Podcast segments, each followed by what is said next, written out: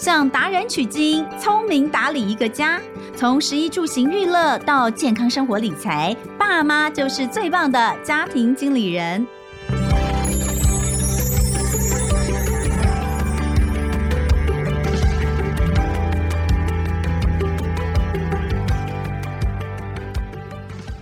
大家好，欢迎收听《亲子天下家庭经理人》，我是主持人萧彤雯。哇，时间过得好快哦！但是我每次都觉得，就是开学的那种欢乐，大概就是只有在开学的第一周，甚至是前两天。那两天内，我们一定会去约做头发啦、做指甲啦之类的。因为整个两个月的时间，我们可能都是蓬头垢面的，因为根本没有办法有时间去做平常我们固定会做的这些事。但是这种欢愉感哦，大概就是一个礼拜之后就会。又有另一波的烦恼取代了，是什么呢？就是发现孩子好像心收不回来。所有的教养专家或老师都告诉我们说：“哎，快开学喽！例如现在这个时间，你就要开始帮孩子做一些要收心喽。”可是我们好像很难做得好。那开学之后，又会陆陆续续的有一些新的状况，比如说是国小的孩子，通常每两年我们会换一次班嘛，大概都是这样子。万一你的孩子现在是进入到三年级或是五年级，他又是一个全新的分班，要遇到新的老师、呃新的同学，在适应上比较困难的孩子，你可能又会担忧他了。各种情绪的障碍跟困扰，有的严重，有的轻微。难道轻微的就不会造成爸爸妈妈的担忧吗？一样也会。所以今天呢，邀请到我自己非常喜欢，我们的听众朋友也非常喜欢的，在儿少方面一直陪伴着大家成长的王义中老师，来跟我们聊聊，到底孩子是过动，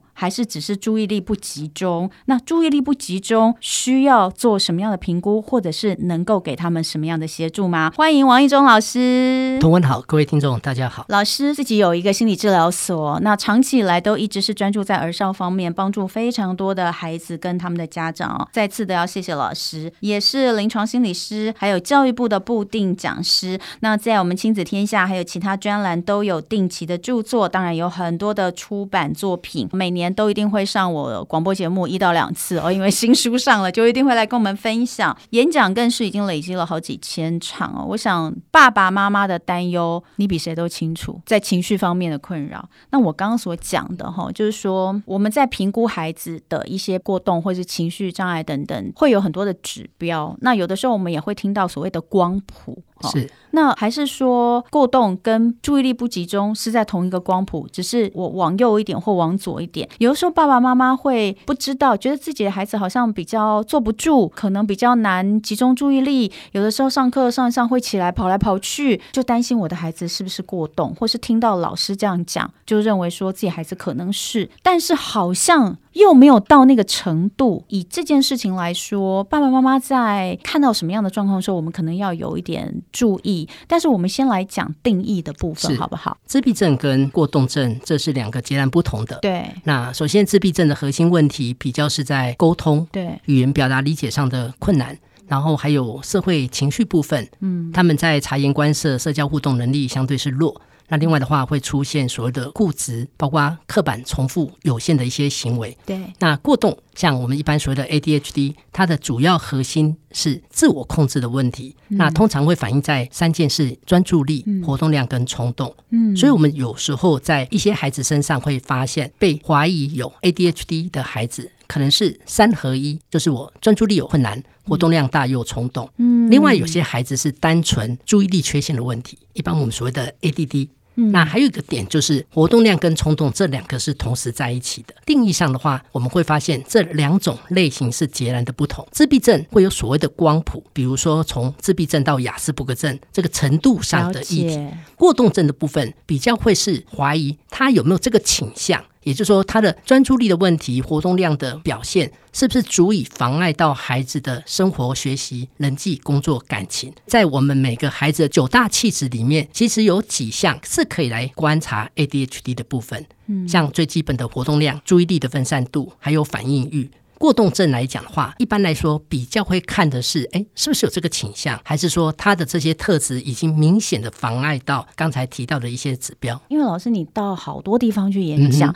你演讲的对象不是只有家长，还有很多校园的老师，是，是不是他们都觉得过动偏多？通常有一个现象，如果这个孩子他是典型的过动儿，大部分老师都认得出来。哦，真的吗？嗯，可是问题就来了，一般老师怀疑他是过动儿，但是他不见得是过动儿。哦，因为有时候我们会看到一种现象，这个孩子在我的课是这样，但是他在英文课、数学课并不是这样。也就是说，孩子他也许是在不同的课程可能会有不同的反应，或者是说，哎，在学校让老师觉得他注意力很涣散，但是在安亲班在家里。他可能又是 OK，嗯，对，所以这个部分的话，就要做一步的厘清，并不见得就是老师眼中所谓的过动儿，嗯、可能是态度的问题，可能是彼此关系的部分，或者是孩子对于老师的要求其实并不配合。刚刚有讲到 ADHD 就是过动。嗯、ADD 算是注意力不集中吗？就单纯比较是属于注意力缺陷的问题，也就是说，它算是 ADHD，一般我们俗称过动儿其中的一种亚型。这么多 ADHD 的孩子里面，他有一部分孩子是单纯注意力缺陷的部分。好像现在 ADD 都比较不讲了哦，那是雅斯伯格症，那是雅斯伯格症，对，那是在 DSM 第五版的诊断，是把雅斯伯格症这个诊断拿走。然后会用所谓的泛自闭症，哦，对，但是实物上在谈泛自闭症，嗯、我们还是要确认它是自闭症或雅斯伯格症，哦、因为在实物上它完全不一样。所以 ADD 跟 ADHD 还是都同时存在，啊、对对对，就是说我们在做评估跟判断的时候，嗯、就是我们可以把它看成 ADHD 就像一块大饼，嗯、那 ADD 是其中一个小圈圈，嗯、就是等于是在它的亚型里面。有一种是三合一的，刚才提到的专注力、活动量、冲动，嗯，另外就是专注力的问题，嗯，那还有一种类型过动跟冲动，就是哎，我专注力没有问题，嗯，但是我就是活动量大跟冲动，感觉这三个东西好像都是绑在一起，呃，他们都是自我控制，嗯，就谈专注力、谈活动量跟谈冲动，嗯，事实上谈的都是这类型孩子他自我控制上的匮乏，嗯，对，这个跟刚才在谈。自闭症、雅斯伯格症的方向是不一样的，但是这个东西跟脑部的运作有关，啊，都有关。对，嗯、也就是其实我们常常在说啦，爸爸妈妈在滚床单那一刹那，孩子的问题就已经确认了啦，他不会突然变成过动儿，嗯，不会今天变成雅思，然后后天变成自闭症，不会，他是与生俱来就在那里。嗯，这一点也要特别说明，就是说过动儿本身是一个生理的问题，并不是父母管教不当造成的。因为有些老师会认为这个都是你爸妈没教好，但是如果说这个孩子本身是过动儿，父母管教的不当或老师教学的不友善。会造成这个孩子病情更加的恶化。我觉得现在其实蛮多这样的情况，哎，就是说我们在校园里看到，或者是身边，或者是自己曾经有的经历，嗯、有时候其实爸妈会蛮无助。可是我觉得老师刚刚点到一点哦，我们身为家长的，我们至少要先知道一件事：孩子他不是故意要这样来气你的，啊、也不是因为。我们没教好，也不是他能控制，他却不控制。呃，是像我们常常跟老师谈一件事情，我们在教室里面都习惯拿着一根模仿棒，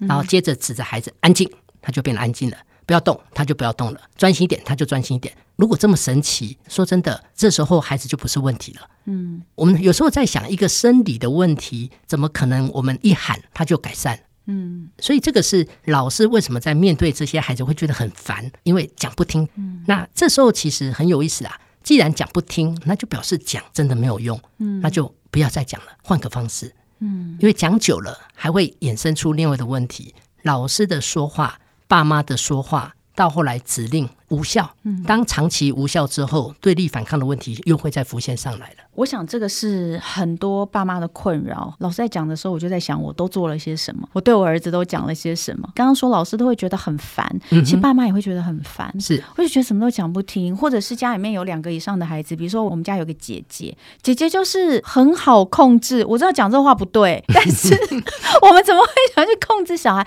但你知道我的意思？呃，是，就是他可以沟通的，可能在一二年级、二三年级，他就是讲的听的。我们所谓的讲的听，当然我也常反省我自己，讲的听。就是你讲，他就要听你的。就叫讲的听，嗯、但是像我儿子现在就会说，当然他不会这么直接，但我听说别的也有孩子会说，就是说这是你的说法，为什么我一定要这么做？Okay. 然后我们就会觉得你为什么不听话呢？别人都还可以好好做好，你就是不行呢？这种想法哈，其实是会让爸爸妈妈非常痛苦。这里的话、嗯、会看孩子啊，呃嗯、有的孩子可能就会继续问爸爸妈妈：“你所谓的别人是谁？”嗯，好，因为其实这当中会有几个重点，就是对过动儿来说，所谓的不听话。如果是来自于我不能控制，那为什么爸爸妈妈跟老师还要烦？就是有时候我们都要停下来思考，我们到底是在烦什么？有时候烦是因为我们一直进行一些无效的做法，或者是我们对这些孩子有一些不合理的期待。当我们发现有些话我们一直重复讲，那刚才有强调一件事情，如果讲对于生理的这件事情可以有改善，那大概也不是一个问题。我们这么说，一个人失眠，然后你告诉他睡觉，他就睡觉了。那一个人肠胃不适、肚子胀，那你这时候告诉他现在变舒服，不可能的事情。对，所以其实在这里，我们有时候得停下来想，我们到底在气什么？我们到底是在烦什么？或许有一种情形让我们觉得烦，是因为这个生理的问题。为什么长期以来我们一直没有办法有效的去协助孩子？嗯，如果是这样的话，那多少我们还是站在如何协助这个立场，而不会去怪罪到这些孩子身上。所以，第一个我们必须要知道，为什么一开始就要问老师说定义到底是什么？嗯、如果今天我们知道说他真的是一个生理上的问题，你可以把它视为一种过敏，对不对？呃，虽然我们还是觉得，过敏的孩子让我们在生活可能会觉得烦，嗯，但是这个烦你不会把气放在孩子身上。对，但是这个我们就会，嗯，那当然，另一方面，刚刚老师有提到，就是说到底我是在烦什么？我是在气什么？你明明就知道这是他生理的问题，这不是他想控制就能控制。我觉得还有很大一部分原因是对自己的挫折，觉得我为什么。没有办法把他教好，但这个还是要回到原点，就是这不是你教就教得好的问题，他需要协助，是他甚至可能需要治疗。嗯、好，所以就一开始我们先把这件事情厘清，让自己知道方向在哪里。再来，我要问的就是，那过动症有的是三合一的状况，嗯、另外一个 ADD 直接拉出来就是单纯的注意力不集中。那我想这样拉，可能就代表说，在三合一的这三个里面，真的只有单一的比较多的是注意力不集中？呃、这么说比较。常见是三合一，就是活动量大、冲动、注意力又不集中。嗯，对。那像刚才有特别强调，单纯的活动量大，比如说有的孩子不睡午觉，不能说他是过动了，除非他冲动。所以活动量大跟冲动两个是得同时在一起的，这个是一个很重要的概念。因为有的老师会发现这个孩子不睡午觉，嗯，呃，这个孩子可能体力很好，可体力很好，基本上不是过动儿，因为他不冲动。嗯，这个是不一样的。对，所以就是说在这当中的话。不管你是单纯的 ADD，或者是活动量跟冲动或三而一，因为它影响的层面会不同。单纯的 ADD 课业受影响，因为这些孩子智能普遍都在正常或正常以上，可是因为我专注力本身品质不理想，导致我学业成绩低落。接下来的话，像是活动量跟冲动，主要影响的是老师的班级经营。嗯，同样的，老师对这个孩子印象如果不友善，那同学大概也不能接受。那连带的彼此之间的冲突、同才关系的疏离，都会造成这些孩子情绪一个很大的波动。在整个介入跟处理的方向，其实它是很类似的。这个如果带去专业评估，像是一种老师，嗯、你其实是很容易可以分辨。呃，基本上如果说就 ADHD 在研判上，其实是相对容易，嗯、只是在诊断权这件事情是由医生，就是说今天这个孩子他是不是 ADHD。在诊断权的部分，还是会由心智科医师、精神科医师来做。由他们来做，是因为诊断权是他们的权利。嗯，其他的专业都不能下诊断。嗯，但是其他的专业可以提供相关的讯息，让医生来做研判。哎，那如果是这样的话，就我们有没有办法做一个初步的判断？其实有一个核心点，就是说孩子的这些特质，就活动量或者是专注力。它也是孩子九大气质里面的其中之一之二，所以我们主要一个研判，就是说孩子的活动量大，是不是造成生活上的困扰？哦，好，你如果说今天偶尔一次摸店里的恐龙，那这是一次，嗯，可是如果今天你已经不是摸一次恐龙，许多的店你都要到处摸，那这个就会是一个问题了，嗯，就是说这里有一个关键点，孩子的问题是不是有一个普遍性的？嗯，你偶尔冲动。那就是偶尔，可是你如果经过讲了之后，教了之后，他也学会了。叔叔，恐龙可以摸一下吗？征询对方的同意，对方给我，那我也学会了。那但这个部分就很单纯。可是有的孩子不是这样，有的孩子今天他可能到处碰，嗯，而且这个到处碰不只是到餐厅，他可能在家里，或者是百货公司，或者是捷运站。也就是说，当你发现不对，孩子的这些冲动行为、活动量大的问题出现一个跨情境，就到哪里都一样。那但这个就会是一个警讯了。哎，所以老师，你这边的活动量大，跟我一开始或者是正在听节目的爸爸妈妈的想法或定义可能不太一样。嗯、我们可能会以为说，哦，是因为他很需要到处去跑来跑去啊，跑来跑去不见得是个问题。嗯、重点是你在哪里跑？对对，然后你在跑的过程中会不会跑出问题？嗯、要说体力活动量，我比一般五十几岁的人来讲，嗯，我的体力算是很好的。对，好，各位如果在看我的行程，嗯嗯、瞬间移动的部分，嘿，这我的体力是好的。好，那我从小到现在也没有午睡的需求。可是有的人会开玩笑啊，老师你是不是过动了？那我常常说，我如果是你的指导教授，那我可能会把你当掉。为什么？嗯、因为我不冲动。你只能说我的睡眠需求少，但是在这当中的话。活动量大不见得会带来困扰，嗯，对，所以在这里的话，就是说大多数孩子他都需要跑。只是说你在跑的过程中会不会跑出问题？走廊上、教室里已经规范了，但是你还是在跑，嗯，那但这就是一个问题。好，所以活动量大这件事情，我们已经得到非常明确，然后也可以帮助我们去判断孩子到底是不是属于过动里面的活动量大的这个部分。因为假设啦，嗯、就是说只要你的小孩常常在店里被骂，这个大部分都是来自于活动量大之外还有冲动。嗯，好，也就是说，基本上活动量我们会看到他话多。但是这个话多，假如我不冲动，嗯、那我就会在该讲话的时候讲话，没错，然后会控制该有的音量。所以老师刚刚有说，冲动跟活动量大通常。同时，你如果把它拆开来看，基本上这就是两件事情了。嗯，所以像我们有的孩子他是这样啊，他活动量 OK 啊，但是他冲动啊。他可能情绪突然间就上来，可能别人一句话，三字经就出去了，动作就出去了。那这时候你只能说他冲动，嗯，但是冲动不等同于是 ADHD，不等同于是过动了，这个还是要分开的。冲动可能大家也会觉得比较好去判断。那活动量大刚也做了一个很清楚的说明。接下来注意力不集中是这么讲哈，一个孩子清醒之后，他做任何事情都需要专注力。我们每个人都一样。就是扣掉睡眠之外，早上起来你的任何事情都是需要专注力。所以在这当中，我们当然有一个很大的关键：今天孩子的专注力是不是个问题？那我们就从一个角度切入，他现在的表现输出有没有造成影响？嗯，好，如果没有影响，比如说。交代的作业也写完，那这个时候当然就不是一个问题。所以其实在这里的话，会有一个状况，就是说看结果，嗯，看他有没有造成一个负面的一个影响。像比如说，有的孩子是这样，专注力不好，别人半个小时写完的作业，他可能三四个小时都还在写，嗯，那但我们就会发现后面的事情大概就不用做了，或者是诶，我在跟你讲话，但是呢，你没有听进去我讲的内容或我交代的事情。我明明告诉你要去买哪些东西，但是你带回来的东西都不是我要的。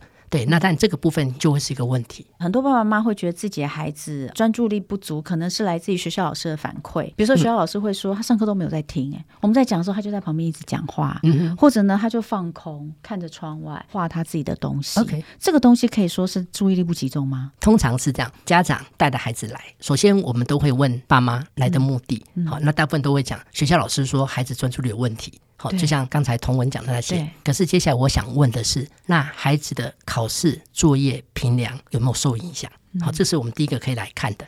有的孩子他没有听你，眼睛没有在看你，但是很抱歉，你怎么考他，他还是会。好，他不见得是资优，我们只能说这个孩子在态度上并不是那么的安分。就是当老师约束，大家都得坐着，都得看我。可是对有些孩子来讲，我眼睛没看你，不表示我不专心啊。嗯我可能是有在听，甚至我常在演讲中会讲，现场老师爸妈眼睛看着我。我只能说，你们把就听损过短路。但我在讲什么，你们有没有听进去？你不见得，不。不见得，除非说今天你有一个产出，我才比较容易确认。对对对，对，所以这个你问问题，他有回答了，哦，或者是说今天一个考试，孩子他写出来，所以在这里的话，不等同于孩子眼睛没看我。就是不专心，嗯，这两件事。粗心等于专注力呃，应该是说粗心，它是在注意力缺陷里面的一个呈现。也就粗心通常在告诉我们，可能你会犯错。你没有办法正确的去执行，或者是做出错误的决定，所以你就会看到那个结果。比如说，可能今天你该填在 A 这个，但是你填到 B 这一个，所以你会看到出来是错的一个结果。所以你会发现，有的像郭栋的在跟你讲话，他会一直跳啊，他的组织能力是很散的。同样的，他们在写造句，嗯，造句写不好，作文一定是不好的。好，所以如果今天爸爸妈妈觉得自己的孩子可能有我们以上所说的这些问题，嗯、或者是是学校老师告诉爸妈，我觉得你应该带孩子去做一下评估。这里的话会先保留一件事情，就是说，今天老师可能会请爸爸妈妈妈带孩子到医院评估，但我们先委婉的这么讲，就是老师冒昧的问一下，嗯，请问老师，今天像有的孩子他坐在后面接收上，其实但就是有困难。嗯，好，就有的老师上课是不走动教学的，或者是有的老师上课他可能讲得很快。意思就是说，有时候我们可能都认为是孩子的问题，要不要带去医院评估？可是我们这时候得要先停下来思考：假如我常常提问，常常走到他身旁，又把他的位置安排在我附近，但是我发现我努力做的这些事情效果都有限。嗯，那但这时候或许就可以来考量要不要带孩子到医院去评估。我非常不希望我们大人什么都没做。其实就像我们有时候在演讲、上课，我们如果只是抱怨底下的听众爱听不听的，可能就保留了。也就是说，有的人就是有办法让底下的人整个专心看你。对对，所以这个部分的话，至少我是班级老师，我已经努力做了一些班级经营，但是我发现效果有限，所以我担心，不是担心我上不了课，也不是担心其他孩子受影响，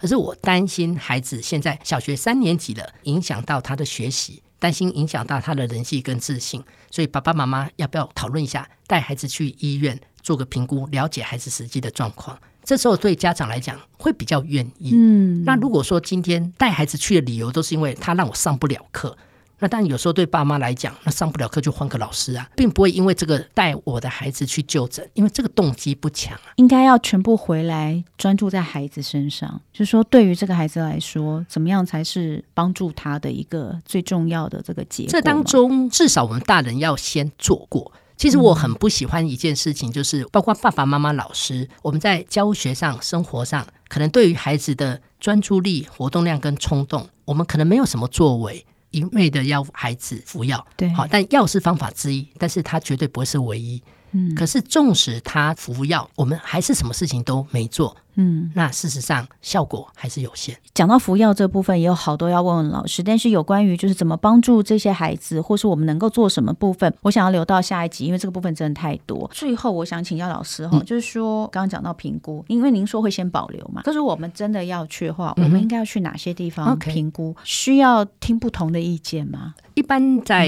厘清是否是 ADHD 最优先，但就是儿童心智科、对儿童精神科，哈，事实上都是精神科医师。那就整个门诊的过程，优先见到的一定是精神科医师。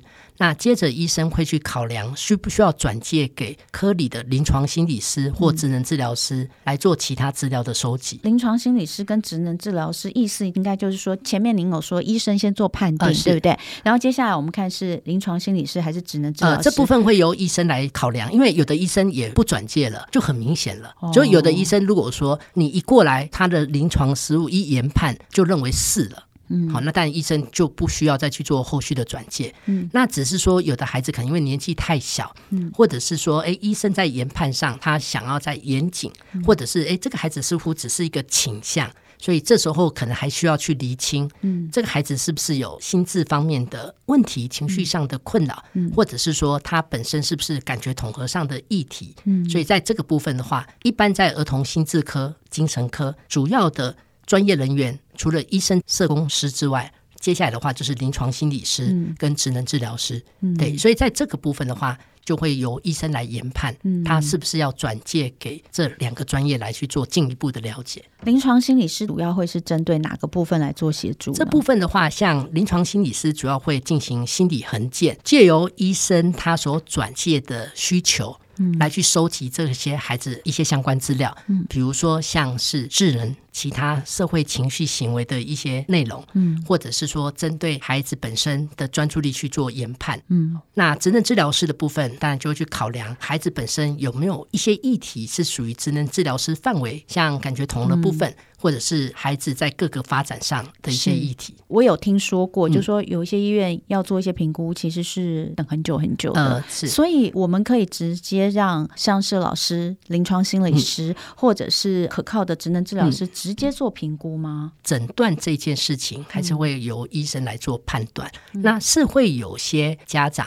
可能对于孩子发展上有一些担心，嗯，所以他可能会先到心理治疗所，嗯，来去寻找临床心理师的协助，对，先来厘清目前孩子他的整个状况。如果说家长认为孩子是不是有感统方面的问题，还是会透过比如说复健科的医师。精神科的医师去做相关的转介。哦。今天其实讲的非常非常的清楚哦。我其实请王一中老师来，我就是想要把它讲清楚，因为我觉得我们真的有点搞不太懂。即便有这么多像一中老师一直一而再再而三的在帮大家推广，就像你讲的，很多东西都太像了，很容易就是我们不知道找谁。所以我觉得今天我们从定义到应该怎么去判断，我们都尽量帮大家用很简单的、清楚的方式来做厘清。那下一集的节目当中，我就要请一中老师针对如何协助孩子，我们能做什么？我说的我们是指爸爸妈妈。其实我们有很多听众是老师，老师在教学端可以做什么？如果真的需要一些额外的，不管是药物，不管是情绪方面、心理师方面的协助，或是职能治疗师的协助，又能够做什么？达到什么样的效果？下一集我们可以针对这个部分再来讨论。最后啊，生活妙管家的单元，那呼应今天的主题，我想请王一中老师来帮我们推荐一下跟今天内容有关的，可以推荐大家什么样的东西看一下。如果医生诊断是 ADHD。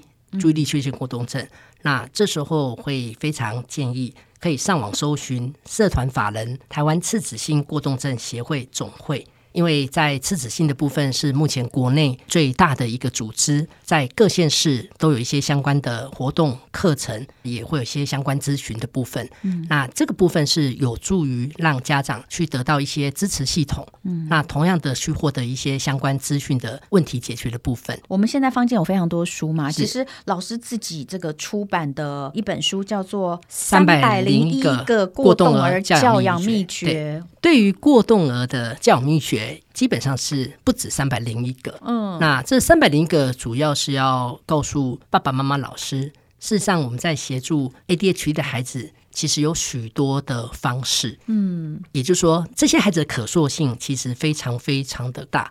那可塑性的部分，当然包括我们今天如果针对孩子的需求，提供给他一些协助，嗯，那事实上你会发现孩子他会有所改善。嗯，但是同样的，如果我们什么都不做，那这个可塑性也可能会一塌糊涂，发展其实可能就停摆，甚至于更加的恶化。嗯，对。那这本书对我来讲是一个非常重要的，因为我自己的硕士论文主要做的就是 ADHD。嗯，对。然后这本的话，我最早在智源出版社的第一本书就是《三百零一个过动儿教养秘诀》。嗯，那。后来资源出版社结束之后，那宝瓶文化又重新帮我出了这一本。嗯，那这是目前在国内针对过动额的部分。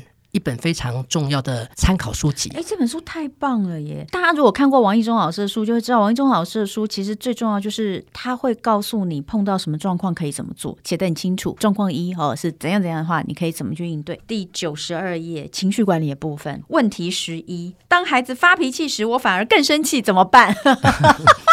这是很多爸妈都有的问题，然后呢，你就会看到他就有告诉你怎么做哦。我觉得这真的太棒了，跟圣经一样重要的东西，应该家里要放一本。以过动儿或者是爸爸妈妈跟老师来讲，执行力非常重要。如果爸爸妈妈、老师愿意陪孩子走这一段的话，孩子的表现其实是指日可待的。嗯嗯、好，这本呢是爸爸妈妈很需要看的哈，《三百零一个过动儿教养秘诀》，这是王一中老师宝平文化推荐。再来，这个是我们嘛，对不对？但是给孩子其实。也有一些让孩子的自觉，对不对？是这一本老师要推荐的是，我不想坐在椅子上。哎呀，这不就我儿子吗？我儿子整天都不想坐在椅子上啊，就是他在课堂上他觉得很无聊的时候，他就不想坐在椅子上。其实这本绘本主要也在提醒我们大人。我们不要只看到事情的表象，嗯，而是我们多少得去了解这个表象底下的一个讯息。毕竟每个人的先天气质不尽相同，对对，所以在这当中也会牵扯到我们大人的包容力，也就是说，我们的包容宽容如果够大。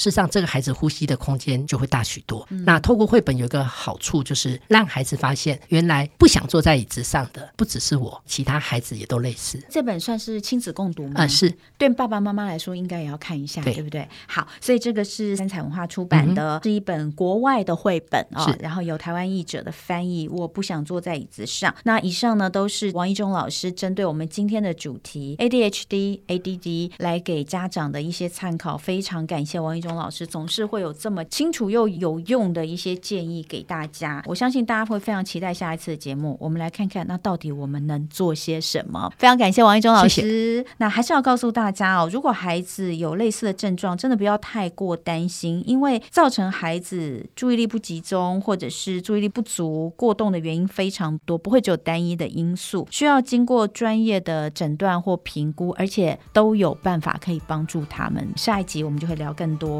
那亲子天下 Podcast 周一到周六谈教育、聊生活，开启美好新关系，欢迎大家订阅收听 Apple Podcast 跟 Spotify，给我们五星赞一下。欢迎大家在许愿池给我们回馈。我是童文，我们下次见，拜拜。